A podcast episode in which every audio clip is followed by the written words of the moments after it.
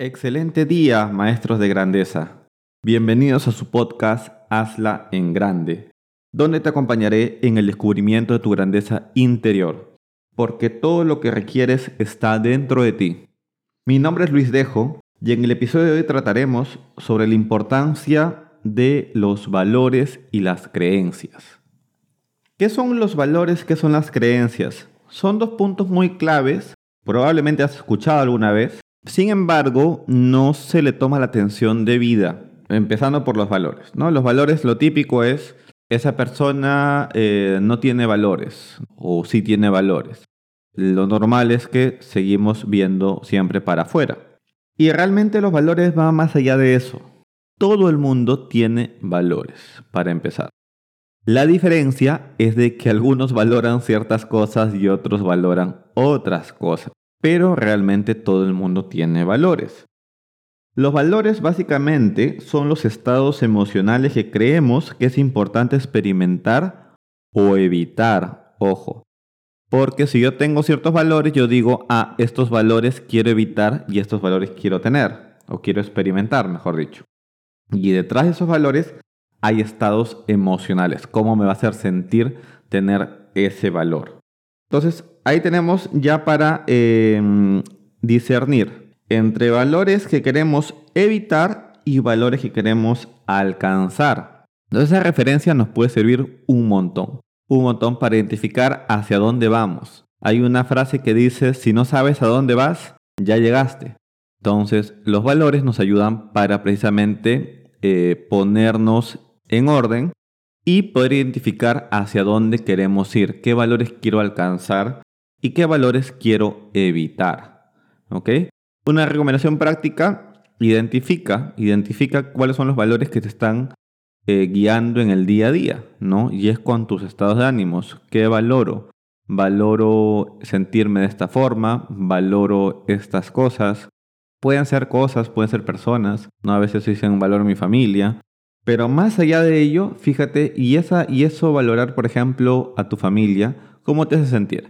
Ah, me hace sentir de repente em, una emoción, un sentimiento de amor, por ejemplo, o de paz. Ah, mira, entonces eso es lo que estás valorando. Estás valorando el amor y la paz, por poner un ejemplo.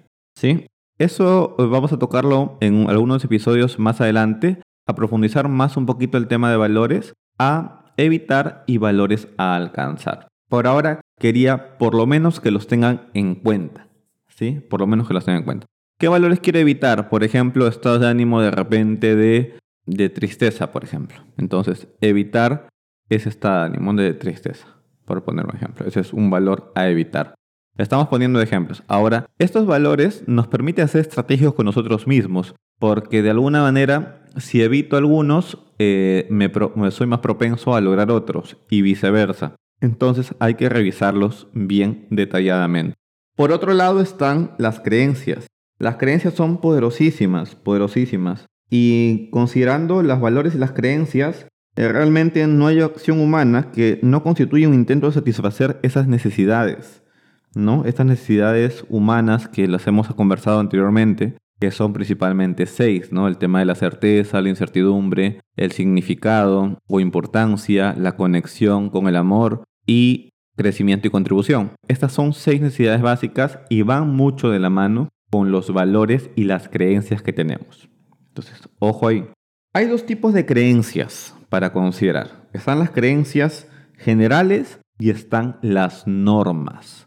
¿Sí? Las creencias generales pueden ser, por ejemplo, cosas muy, muy globales, ¿no? Por ejemplo, eh, los latinoamericanos son, se comportan de esta manera o son así, ¿no? Los asiáticos son así, los americanos son así, los, las mujeres, los hombres son así. Entonces son creencias generales, son creencias generales.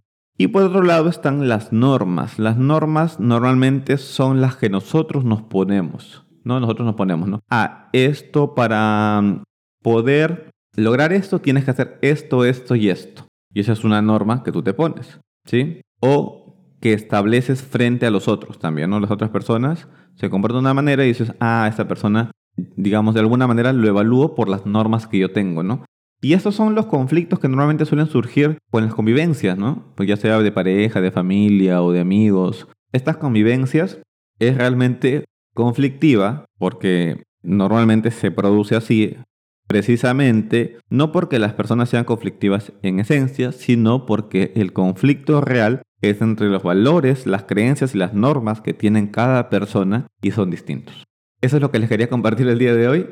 Realmente el tiempo se me ha ido volando. Voy a hacer un episodio hablando cada uno de estos temas porque es bastante para profundizar. Un fuerte abrazo. No me voy sin antes recordarles que me pueden escribir cuando gusten a mi Instagram luisdejo.sg o por Facebook eh, luisdejo en el fanpage. Y encantado, encantado de poder ayudarte, de poder servirte, de poder eh, aportarte algo de valor. Un fuerte abrazo, bendiciones.